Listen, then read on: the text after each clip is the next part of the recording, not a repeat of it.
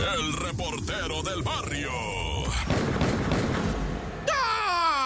Montes, montes, alicantes, pinches pájaros cantan. Tararán, tarán, ding, ding, ding, Esto es el show de la mejor 977 y vamos a la información. Oh, está bien bélico, eh, vato. Ahora sí te vas a paniquear, zarro. Pero bueno, venga.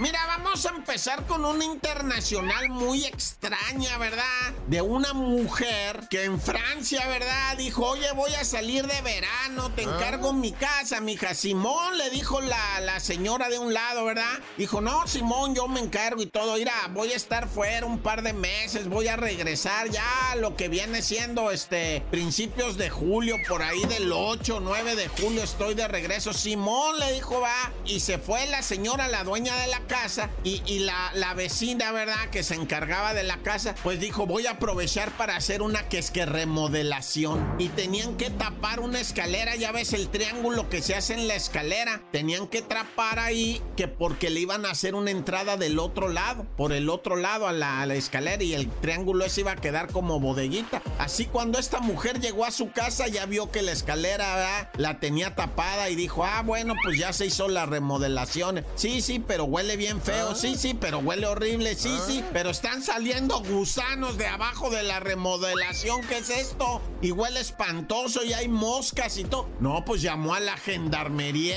y llegó la gendarmería porque estamos hablando de Francia ¿ah? y que empieza la gendarmería. No, aquí está Regeriondo. Trajeron un perro y el perro empezó a escarbar. ¿Qué te crees que tenían gente metida ahí muerta? Habían metido un muerto ahí, güey. Y dices tú, pero ¿cómo? O sea, una remodelación de ese triángulo y no es cierto, no le habían abierto por el otro lado nada. Habían cerrado ahí y metido el cuerpo de una persona que querían que ahí se hiciera va, podrido y seco hasta que lo olvidara el tiempo, pero no. Salió a la luz pública, fíjate. ¿Cómo se entera uno de chismes, va?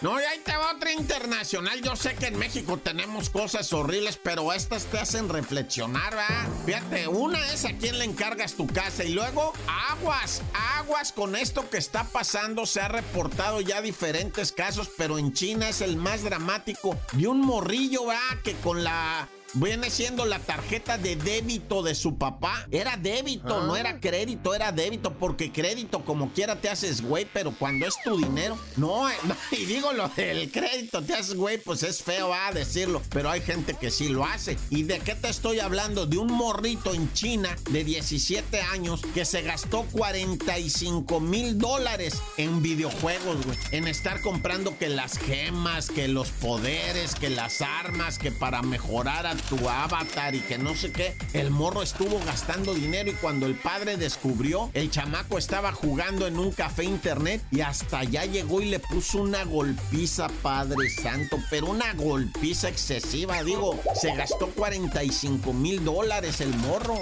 que si me los multiplicas por 17, vamos a ponerlo a 17, pues hablamos de casi 765 mil pesos, güey, no los he visto nunca juntos en mi vida, 700 165 mil pesos se gastó el morro en puros videojuegos, pero eso sí tiene sus avatares y sus armas y todos sus equipos bien reforzados al máximo nivel. Naya. ¡Corta!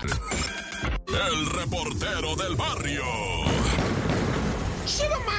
Oye, este es el show de la mejor 97.7. Tenemos que ir, sí, tenemos que ir. Es doloroso, pero tenemos que revisar, raza, lo que pasó en Chilpancingo. Primeramente, ¿verdad? Hay que decirlo, la autoridad municipal, la alcaldesa de Chilpancingo, fue torcidota, ¿verdad? Comiendo y desayunando con miembros del crimen así, así te la pongo porque así salió. La señora Otilia, ¿verdad? Que es la alcaldesa de Chilpancingo, salió que le tomaron fotos con gente del crimen, ¿verdad? en una mesa, en un restaurante, así en una especie de desayuno. ¿va? Ella dijo, no, no es cierto, eso no es cierto. Está el video, está la filmación, está todo. Y ella dice, no, pues eh, le acomodaron ahí, que quién sabe qué. Y pues, o sea, la neta, a los pocos días que se dio a conocer eso, llegó la gente armada a lo que viene siendo Chilpancingo en contra de los taxistas y el transporte público.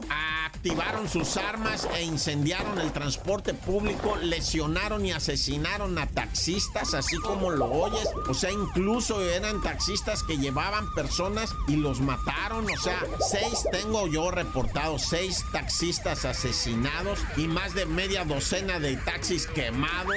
Hay mucho escándalo en Chilpancingo. El lunes no hubo clases, no hubo bancos, no hubo actividad de ciertas empresas y comercios cerraron. O sea, y todavía la alcaldesa que te estoy diciendo dice que es fake news. Fake news, dice es fake news de, las fake news, pues, de las noticias falsas. No es cierto, Chilpancingo dice ella está en orden. No, bueno, pues ¿cómo le vas a creer a la señora que amablemente ella pasa su mañanera también? Ella quiere hacer su mañanera. No, no, está canijo esto. Dice la señora, no, pues todo eso es fake night. O sea, Hijo Le valió gorro, pero bueno, como haya sido Chilpancingo y Guerrero, ya está. O sea, dicen, va, ya está la federación, la Guardia Nacional y todo eso detrás de esto, porque incluso en Chilpancingo hay gente que dice, yo ya no quiero ni salir, dice, ya no quiero ni ir a ningún lado, mejor desde aquí miro todo, porque así, así de miedo hay allá. Yo me persigno, Dios conmigo y yo con él, Dios delante y yo tras de él. Saludos a toda la gente Guerrero,